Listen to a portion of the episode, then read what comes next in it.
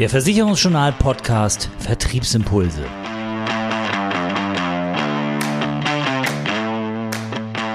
Unser Thema heute im Podcast ChatGPT, künstliche Intelligenz im Vermittlerbetrieb. Riesenchance oder eher Risiko?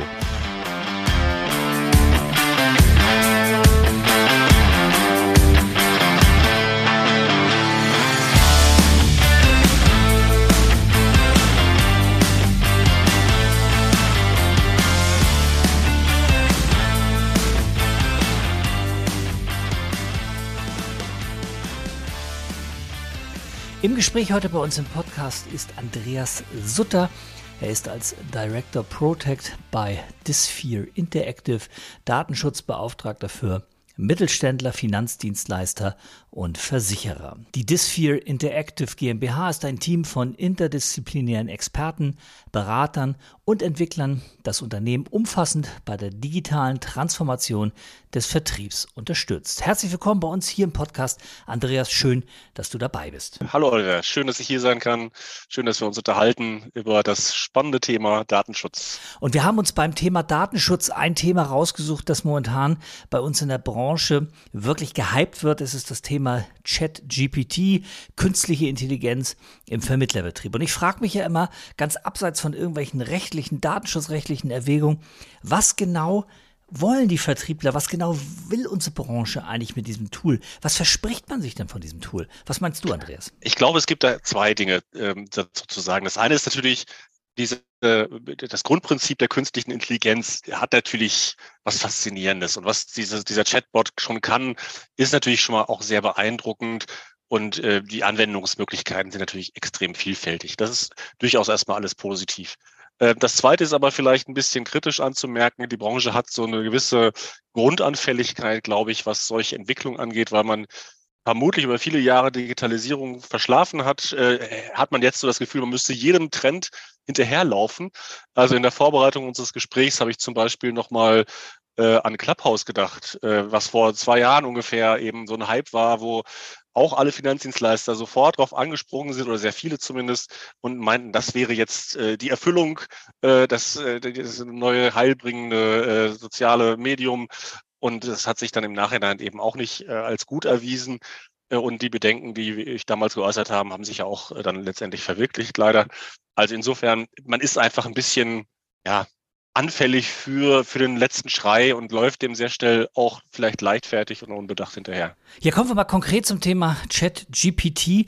Man muss ja vorweg schicken, Datenschützer gelten ja immer so ein bisschen als, ich sage das jetzt mal, als spaßlos, als diejenigen, die den anderen immer Verbote machen wollen und Innovationen eigentlich eher ausbremsen. Aber Du hast ja ganz konkrete Kritikpunkte an ChatGPT und ein Stichwort ist ja die Verarbeitung von äh, personenbezogenen Daten. Was ist das? Was ist das für dich für ein Stichwort in dem Zusammenhang? Ähm, lass mich kurz vorwegschicken nochmal, äh, weil du so natürlich freundlich angesprochen hast, Datenschützer sind vielleicht eben da humorlos ähm, oder äh, noch schlimmer, es gibt ja auch Leute, die behaupten, wir wären da generell Verhinderer, was bestimmte Dinge angeht persönlich habe überhaupt nichts gegen künstliche Intelligenz an und für sich oder gegen maschinelles Lernen oder was dahinter steckt. Im Gegenteil, ich bin äh, selbst ein Technikfreak, mich begeistern solche Dinge und wenn sie gut gemacht sind, äh, äh, gerne dann auch äh, der Nutzen für die Branche oder für die Kunden, die ich betreue, finde ich äh, sehr, sehr gut. Aber es muss halt auch ähm, begleitet werden durch ja, vernünftige Schutzmaßnahmen. Das darf die, die, die, Rechte der Menschen dürfen dabei nicht auf, dem, auf der Strecke bleiben. Und aus dem Grund äh, habe ich mir natürlich ChatGPT besonders angeschaut, weil es eben jetzt diesen Hype ausgelöst hat und leider eben festgestellt, nee, das äh, passt an vielen, vielen Stellen nicht. Ja, äh, du sprichst richtigerweise das Thema personenbezogene Daten an. Ähm, da fängt, glaube ich, schon bei vielen das, ähm, ja, die Schwierigkeit an, der, also bei, bei, bei den Nutzern schon, zu verstehen, wann habe ich denn überhaupt mit personenbezogenen Daten zu tun? Was gebe ich denn da überhaupt ein? Äh, wenn man ähm, sich dort einloggt, dann kriegt man bei ChatGPT mal so einen Warnhinweis, Achtung, gibt keine sensiblen Informationen ein, aber ansonsten ist es dem Anbieter an der Stelle schon mal herzlich egal, was man da eingibt. Und ähm, personenbezogene Daten, ähm, jetzt vielleicht so als kleiner fachlicher Hintergrund, ich will es nicht zu sehr ausweiten, äh, sind ja nicht nur die Daten gemeint, die einen direkten Personenbezug haben, wie zum Beispiel dein Name oder vielleicht sogar deine Telefonnummer, sondern auch Daten, die sich äh, erst mit Hilfe Dritter irgendwie äh, zu einem Personenbezug her äh, konstruieren lassen. Zum Beispiel die Fahrgestellnummer deines Pkw ist ein personenbezogenes Datum, weil äh, ja, das ist ja auf dich zugelassen. Und äh, jetzt weiß natürlich ähm, ich nicht, wenn ich die Fahr Fahrgestellnummer habe, dass es der zu dir gehört vielleicht, aber ein Dritter könnte es. Und diese theoretische Möglichkeit reicht schon für den Personenbezug aus. Und es gibt personenbezogene Daten, die sich erst durch die durchs Zusammenspiel verschiedener Dinge ergeben. Also wenn ich ähm, eine Postleitzahl habe vielleicht und einen Beruf, äh, das wäre in der Kombination nicht zwingend ein personenbezogenes Datum, kann es aber im Einzelfall sein, wenn ich dir sage, ähm, Bezirksschornsteinfeger in Paderborn, da gibt's halt nur einen. Ja? Dann ist der, hast den Personenbezug sofort hergestellt. Und ähm, die Gefahr ähm, ist eben sehr groß, dass man dort bei ChatGPT ganz viele Dinge eingibt, die einen Personenbezug haben. Und dann fangen die Probleme erst richtig letztendlich an, weil es ähm, rechtlich an der Stelle nicht nutzbar ist. Ja. Du sagst ja ganz klar bei ChatGPT, die Verarbeitung dieser personenbezogenen Daten ist unrechtmäßig. Warum genau? Wie begründest du das? Das fängt ähm, damit an, dass äh, es überhaupt nicht klar ist, was ChatGPT damit macht. Äh, und das ist schon das Hauptproblem. Also, ähm, es ist wohl ziemlich offensichtlich, dass der Anbieter hier die eingegebenen Daten nutzt, um ja das Modell weiter lernen zu lassen. Das ist, ähm, sagt er nicht offen, das sagt er indirekt. Das hat er vor kurzem jetzt Anfang März gesagt, indem er zum Beispiel eine, eine Schnittstelle, kostenpflichtige Schnittstelle bereitstellt und sagt, ja, wenn du kostenpflichtig hier diese Schnittstelle nutzt, dann verzichten wir im Gegenzug darauf, die, die eingegebenen Dinge da zu verarbeiten. Heißt im Umkehrschluss, ja, alles, was du da eingibst, verarbeitet OpenAI natürlich weiter, um das System weiter lernen zu lassen. Ähm, und das eben erstmal mit der Frage, wieso darf das, dieses Unternehmen? Wieso darf ich Daten da überhaupt eingeben? Wieso dürfte ich zum Beispiel, wenn du mein Kunde wärst, wieso dürfte ich deine Kundendaten dort eingeben? Du bist nicht damit einverstanden. Das basiert nicht auf irgendeinem Maklervertrag. Das basiert nicht auf deiner Einwilligung. Es gibt keine andere gesetzliche Grundlage. Ich darf die Daten, deine Daten da gar nicht eingeben. Wenn ich es dann mache, dann werden sie aber außerdem noch irgendwo in den USA verarbeitet, völlig intransparent und es ist nicht klar, was, was dann in der Folge damit passiert. Also beides äh, führt schon mal zu großen Problemen. Mit dem dritten Problem, dass äh, natürlich hier dann Daten von Bürgern der Europäischen Union verarbeitet werden. Dafür wäre es Voraussetzung, dass der Anbieter einen sogenannten gesetzlichen Vertreter innerhalb der Europäischen Union anbietet, damit ich eben meine Rechte auch geltend machen kann. Zum Beispiel müsste ich, dürfte ich ja fragen jetzt als Betroffener, äh, liebe, äh, lieber Anbieter, was, was hast du jetzt von mir verarbeitet? Was speicherst du von mir? Äh, wo liegt das? Äh, ich möchte gerne, dass meine Daten gelöscht werden oder berichtigt werden. All das kann ich nicht machen, weil ich keinen Ansprechpartner innerhalb der Europäischen Union habe. Auch da verstößt der Anbieter schon mal äh, sehr klar und eindeutig gegen die Datenschutzgrundverordnung. Jetzt haben wir die Problemlage, es werden Daten offensichtlich gespeichert, aber wir wissen ja gar nicht als User, zu welchem Zweck diese Daten gespeichert werden. Das kann ja nicht sein. Wir wissen ja nicht, was aus diesen Daten gemacht werden soll. Wie bewertest du das? Ganz genau richtig. Das ist das eines der Hauptprobleme. Es ist nicht transparent, es ist nicht nachvollziehbar. Äh, wahrscheinlich werden diese Daten genutzt zu einem Profiling. Also das heißt, es werden Daten zusammengeführt und von dir als Nutzer in irgendeiner Form oder von den Personen, die dort eingegeben werden im Zuge ähm, der Nutzung, werden vielleicht Profile erstellt. Äh, die können falsch sein, selbst wenn sie richtig sind äh, wäre das, alleine die Profilbildung, das Profiling wäre letztendlich schon Verstoß gegen die Datenschutzgrundverordnung. Ich müsste sie wiederum dann, hätte ich vielleicht auch die Möglichkeit, dagegen rechtlich vorzugehen. Aber wie, wenn ich den Anbieter in Europa gar nicht greifen und verklagen kann, sondern das in Vereinigten Staaten machen müsste. Also da siehst du schon, die juristischen ähm, Probleme sind hier äh, sehr komplex. Das geht weiter mit der Situation, dass um das überhaupt nutzen zu können, dieses kostenlose Tool, muss ich mich ja irgendwie registrieren. Auf der Registrierungsseite muss ich äh, meine E-Mail-Adresse und meine Handynummer, warum auch immer, beides eingeben. Beides muss äh, validiert werden. Das heißt, ich muss extra nochmal bestätigen durch eine Mail oder durch einen äh, SMS-Code, dass es auch wirklich meine Nummer ist. Und das sind beides in der Kombination, wenn sie validiert sind, natürlich extrem wertvolle Daten für jeden, auch für jeden Cyberkriminellen. Ähm, das heißt, ich, wie schützt der Anbieter jetzt hier meine Daten? Was, äh, wo gehen die hin? Was, was könnte das in der Folge bedeuten für mögliche Phishing oder sonstige Attacken auf meine Person? Auch das ist völlig unklar und ähm, aus diesem Grund, und da bin ich auch nicht alleine mit meiner Ansicht, ist äh, das Tool für Unternehmen nicht ja, compliant, nicht rechtssicher nutzbar in keiner Art und Weise und muss eigentlich vom Arbeitgeber komplett untersagt werden in der Nutzung. Jetzt könnte man sich natürlich auf den Standpunkt stellen zu sagen, na ja, wenn ich meine Daten dort eingebe, dann bin ich ja fast noch selber schuld, weil ich da in so eine Blackbox reinarbeite. Aber wie ist es denn, wenn jemand Drittes meine Daten eingibt, auch ohne dass ich das weiß zum Beispiel. Das heißt, ich habe ja gar nicht mehr die Hoheit über meine Daten, ich habe gar nicht mehr die Hand auf den Daten drauf und ich habe ja auch keine Chance, jemals die Hoheit über die Daten wiederzubekommen. Das kann ja auch nicht sein, oder? Selbst wenn ich selbst eingebe, erteile ich vielleicht die Einwilligung, aber auch die muss ja bestimmte ähm, mit bestimmten Dingen verknüpft sein, wie zum Beispiel ein Widerrufsrecht. Was ist denn, wenn ich jetzt sage, okay, ich möchte den Account nicht mehr? Ähm, werd, ich widerrufe jetzt hier meine Einwilligung, die ich vielleicht irgendwie durch mein Handeln gegeben habe. Äh, werden dann meine Daten gelöscht oder wo bleiben die? Äh, Kriege ich eine Bestätigung darüber über die Löschung? Und äh, also das sind alles so Dinge, die im Rahmen der DSGVO, im europäischen Rechtsrahmen, bei jedem Online-Shop beispielsweise sauber gelöst sein müssen. Aber ähm, der, äh, dieser spezielle Anbieter, ähm, ja, ich will es mal höflich sagen, kümmert sich einfach nicht Du weißt schon, was ich sagen wollte, um dieses Thema. Ja?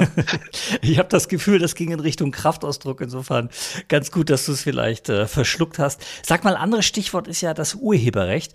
Denn Chat-GPT ist ja auch urheberrechtlich ein Problem. Es gibt ja natürlich die Urheberrechte an Texten, die ich zum Beispiel im Internet schreibe, die du auch im Internet schreibst. Wie werden denn die Rechte von Dritten geschützt? Denn die können ja durchaus auch auftauchen in einem künstlich, äh, mit, in einem Text, der mit künstlicher Intelligenz geschrieben wird. Das scheint ja auch so zu sein, dass sich da wirklich keiner drum kümmert, oder? Die ist, ist extrem krass. Also dadurch ähm, habe ich natürlich als Anwender auch ein extrem großes Rechtsrisiko, weil ich nicht beurteilen kann, also mit normalen Mitteln, ist der Text, den ich jetzt hier bekomme, in, an, zumindest teilweise vielleicht urheberrechtlich geschützt, hat sich da jemand mit ganz viel Mühe äh, vorher mal Gedanken gemacht. Äh, ich, du schreibst als Journalist, ich hab, schreibe ja auch viel Texte, das ist ja jetzt nicht das hält einem ja nicht einfach so zu, sondern da steckt ja auch harte Arbeit dahinter. Und diese Arbeit, äh, genau aus dem Grund gibt es ja auch das Urheberrecht, muss auch geschützt sein. Und da äh, kommt jetzt so ein Tool, hat das irgendwie mal so alles gesammelt, ohne da eine Einwilligung äh, als äh, Autor äh, und äh, verarbeitet das jetzt. Und äh, ich als Nutzer, ja, kann das gar nicht beurteilen. Ist das jetzt geschützt oder nicht? Und setze mich dann natürlich vielleicht irgendwelchem Risiko aus, wenn du dann feststellst, ich veröffentliche das zum Beispiel auf meiner Webseite als Blogartikel, weil ich denke, das ist ganz toll, schnell erstellt und du sagst dann, nee, das ist äh, hier, kann ich beweisen, das war eigentlich von mir. Dann kann ich sagen, ja toll, ich habe das zwar mit ChatGPT äh, erstellt, aber das interessiert dich an der Stelle nicht, sondern du hättest dann entsprechende Forderungen, die du Geld machen kannst, zu Recht geltend machen kannst, ja. Ja, jetzt hat mir mein Sohn neulich ganz stolz erzählt, dass man ChatGPT ja wunderbar eigentlich nutzen könnte, um Schulaufgaben damit erledigen zu lassen, denn auch dort scheint er ganz passable ja, Aufsätze für die Schule zu schreiben. Die Verwendung scheint ja wirklich fast, ich sag mal, uferlos zu sein. Wer muss sich denn jetzt darum kümmern, dass diese Uferlosigkeit aufhört und dass dieser Verwendung und der Nutzung der Daten eben Grenzen, rechtliche Grenzen gesetzt werden? Na, in erster Linie wäre natürlich der Anbieter in der Pflicht. Ähm, der sollte sich eigentlich Gedanken machen, wenn er das vermarkten will. Das Ganze ist ja ein Geschäftsmodell. Ähm, und das in Europa vermarkten will, dann muss er sich eben auch in die europäische Datenschutzgrundverordnung halten. Macht er das nicht, wird das passieren, was in vielen anderen Stellen ja auch passiert, wie es eben schon vorhin erzählt, bei Clubhouse passiert ist, dann gibt es eben irgendwann Bußgelderverbote, ähm, wie auch immer Sperrungen vielleicht. Äh, und dass äh, die Behörden, davon kannst du ausgehen, sind natürlich an dem Thema schon dran, weil letztendlich sich hier auch alle Datenschützer einig sind, dass das so, wie es läuft, nicht richtig ist. Also nun malen die Mühlen der Aufsichtsbehörden und der Justiz immer sehr, sehr langsam. Dann könnte man sagen, ja gut, es vergehen jetzt vielleicht ein, zwei, drei Jahre, vielleicht auch vier Jahre, bis es eben durch ist. Bis dahin kann ich es nutzen. Ähm, das Risiko ist natürlich für den Anwender im beruflichen Kontext äh, ganz besonders dieses, dass man natürlich ja immer irgendwelche Restrisiken hat, ähm, dann doch vor Gericht zu landen oder Bußgelder zu kassieren. Beispiel, ähm, der äh, im beruflichen Kontext, dein Mitarbeiter meldet sich dort an. Ja, und fragt dann hinterher, einer, nachdem, er, nachdem du ihn entlassen hast, ja, dann ist er natürlich nicht glücklich, ja, aus welchen Gründen auch immer, und geht zum Anwalt und dann kriegst du zum Beispiel so ein Auskunftsbegehren und sagst, nach Artikel 15 Datenschutzgrundverordnung, welche Daten hast du denn gespeichert? Und dann sagst du, ja, ich, ja, du hast dich da ja auch angemeldet bei ChatGPT, ja, dann erzähl mal genau, was ist denn mit den Daten passiert? Das kannst du ja gar nicht. Und schon hast du ein Problem. Ja, das, äh, und dieses Problem ist ähm, mit dem Problem werden viele zu tun haben. Dazu kommt, dass es ja Bereiche gibt, die besonders stark reguliert sind, gerade in der Versicherungswirtschaft. Äh, da muss man natürlich, äh, darf man bestimmte Compliance-Verstöße dieser Art weder im Datenschutz noch im Urheberrecht äh, überhaupt Kauf nehmen. Das geht gar nicht. Also muss man von vornherein hier harte Grenzen ziehen. Warum die Behörden hier übrigens auch sehr schnell, ähm, glaube ich, reagieren werden, ist das, was du gerade auch erzählt hast, nämlich ähm, wo ist hier ein Schutz für Minderjährige? Den gibt es nicht. Ja, das heißt, ähm, auch Minderjährige können sich äh, anmelden äh, und es werden Daten von Minderjährigen hier verarbeitet. Ähm, da hat es vor kurzem in Italien zu einem vergleichbar, also ein bisschen ähnlichem Tool aus der KI-Welt äh, ein ganz erhebliches Bußgeld gehagelt, weil gerade aus dem Grund, das ist nämlich da, da wo es dann ähm, wo man überhaupt keinen Spaß mehr verstehen kann. Ja, wenn es jetzt, ich sage jetzt mal, deine urheberrechtlich geschützten Texte, ja gut, das ist zivilrechtliches Problem. Deine privaten Daten kannst du sagen, gut, ähm, muss ich leider nicht eingeben. Aber wenn es um Kinder geht, finde ich, da hört einem der Spaß auch wirklich auf. Ja. Wenn man sich jetzt mal so das nochmal vorstellt, was die Auswirkungen sind, urheberrechtliche Probleme, datenschutzrechtliche Probleme, dann muss ich doch als Arbeitgeber die Nutzung dieses Tools meinen Mitarbeitern eigentlich verbieten. Das heißt, ich muss im Vertrieb eigentlich sagen, Kinders, macht alles, aber ChatGPT bleibt zumindest auf dem Dienstrechner komplett außen vor, oder? Wie siehst du das? Genau, richtig. Das ist genau das konsequente Vorgehen. Äh, also eine arbeitsrechtliche Anweisung erteilen und ganz deutlich sagen, strikt und deutlich, dieses Tool ist im beruflichen Kontext nicht nutzbar. Äh, die Anmeldung, Registrierung ist dort verboten und auch sonstige berufliche Nutzung ist eben untersagt. Ähm, und äh, das muss man natürlich gelegentlich auch mal gleich kontrollieren oder sich bestätigen lassen, damit ganz klar ist, dass kein Mitarbeiter dieses Tool beruflich nutzt. Was jemand privat macht, kann ich als Arbeitgeber nicht kontrollieren. Aber ähm, ja, da sieht man übrigens auch, dass es schwierig ist, wenn man private Geräte beruflich nutzt, ja, wo die, das, dann verschwimmt das natürlich. Also auch da muss ich dann vielleicht klare Grenzen setzen. Aber da gibt es kein, kein Vertun. Das muss im beruflichen Kontext untersagt werden. Ja, jetzt gibt es ja doch vielleicht den einen oder anderen äh, kleineren Versicherungsmakler vielleicht. Ich denke mal, da wird das eher ein Thema sein, weil in den großen äh, Unternehmen, in den Konzernen, das sicherlich geregelt sein wird. Aber nehmen wir mal so einen kleinen Unternehmer, so einen Einzelkämpfer mit ein, zwei Mitarbeitern, der sagt, boah, ich finde das Tool aber so klasse, ich möchte das gerne nutzen. Ähm, was droht dem denn, wenn er dabei erwischt wird? Also was muss der befürchten, äh, was am Ende des Weges steht, wenn er ChatGPT für seinen Vertrieb nutzt? Ja, es gibt natürlich hier, ähm, jetzt gehe ich wirklich mal jetzt vom, vom kleinen äh, Unternehmen aus. Ne? So ein typischer äh, Einzelunternehmer, vielleicht mit äh, ein, zwei Mitarbeitern im, im Backoffice maximal. Ähm, da habe ich natürlich erstmal vielleicht den Vorteil, dass ich so eine Art äh, geringes Entdeckungsrisiko habe. Ja, es wird sicherlich die Aufsichtsbehörde sich, werden sich erstmal andere Themen anschauen äh, und nicht gerade mich prüfen als Kleinunternehmen. Ähm, aber nichtsdestotrotz ist das Risiko, wenn ich dann erwischt werde, natürlich äh, erheblich größer. Und da wird es dann vermutlich den ein oder anderen wirklich auch an urheberrechtlichen Dingen erwischen. Wenn ich dann eine Unterlassungsverfügung bekomme mit dem entsprechenden Streitwert von 100 oder 200.000 Euro, ähm, und als Kleinunternehmen kann mir das schon finanziell ordentlich das, äh, ja, die, die Suppe versalzen. Und äh, im zweiten Schritt natürlich äh, habe ich es auch da mit immer mit, so, so alle, solange alle glücklich sind, alle Mitarbeiter glücklich sind, alle Kunden glücklich sind, passiert ja nichts. Hast du mal einen Kunden, ähm, dem der Schaden abgelehnt worden ist vom Versicherer, weil aus welchen Gründen auch immer der Sachbearbeiter gerade einen schlechten Tag hatte, dann ist ja immer der Makler schuld. Ne? Ähm, und ja, der Kunde wird dann sagen, ach übrigens, das, du hast mir eine Mail geschickt, ne? hast mir auch hinterher verraten, dass du die gar nicht selbst geschrieben hast. Ähm, das nutze ich mal und äh, weil ich sonst keine äh, nichts anderes vorhabe, beschwere ich mich mal bei der zuständigen Datenschutzbehörde und die sollen sich dann deinen Laden mal genau anschauen. Wenn du die Datenschutzbehörde dann erstmal vor der Tür hast und die alles bei dir prüfen, als Kleinunternehmer hast du wahrscheinlich nicht alles ordentlich geregelt, dann ja, gute Nacht, Marie. Ne? Jetzt kann man sich natürlich schon vorstellen, dass künstliche Intelligenz im Vermittlerbetrieb wirklich nützlich ist, wenn es darum geht, Mails zu schreiben, kleine Texte für die Website zu schreiben. Jetzt sagst du Finger weg von ChatGPT. Gibt es denn Alternativen? Im, Im Augenblick sehe ich keine. Ja, das, ist, das muss, äh, glaube ich, erst noch entwickelt werden. Also tatsächlich, äh, und ich glaube, das hat man jetzt auch im Gespräch gesehen, man muss sich genau den Einzelfall anschauen. Es gibt eben nicht hier die Pauschallösung, dass man sagt, ja gut, meinetwegen, der Anbieter kommt aus Deutschland, der ist dann schon okay, sondern man weiß letztendlich äh, dann vielleicht nicht, was steckt dahinter. Gibt es vielleicht über irgendeinen Querbezug, über eine API, ähm, dann doch den Bezug zu ChatGPT zum Beispiel indirekt, den ich mir da einkaufe. Ja? Äh, das weiß ich ja nur dann, wenn ich es untersuche, beziehungsweise von Fachleuten auch untersuchen lasse. Ne? Ja, Andreas, danke für deine Einschätzung zum Thema Chat-GPT, Verwendung im Vermittlerbetrieb und ja, vor allem die datenschutzrechtlichen Aspekte, die da eine Rolle spielen.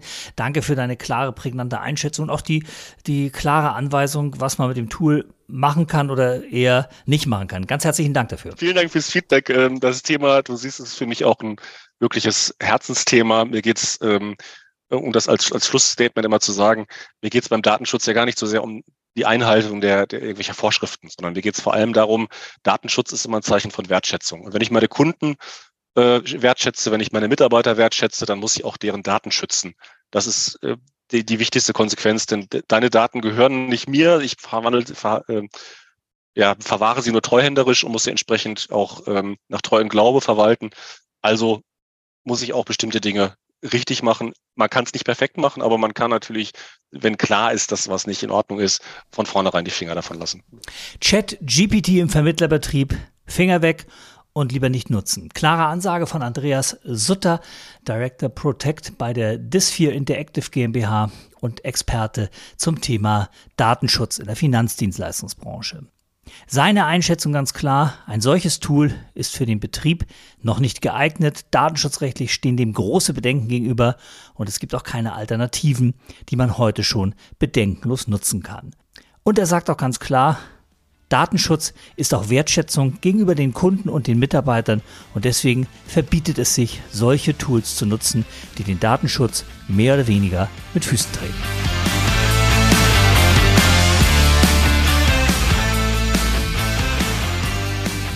Das war die aktuelle Ausgabe vom Versicherungsjournal Podcast Vertriebsimpulse. Zusammengestellt und gesprochen von Oliver Mest.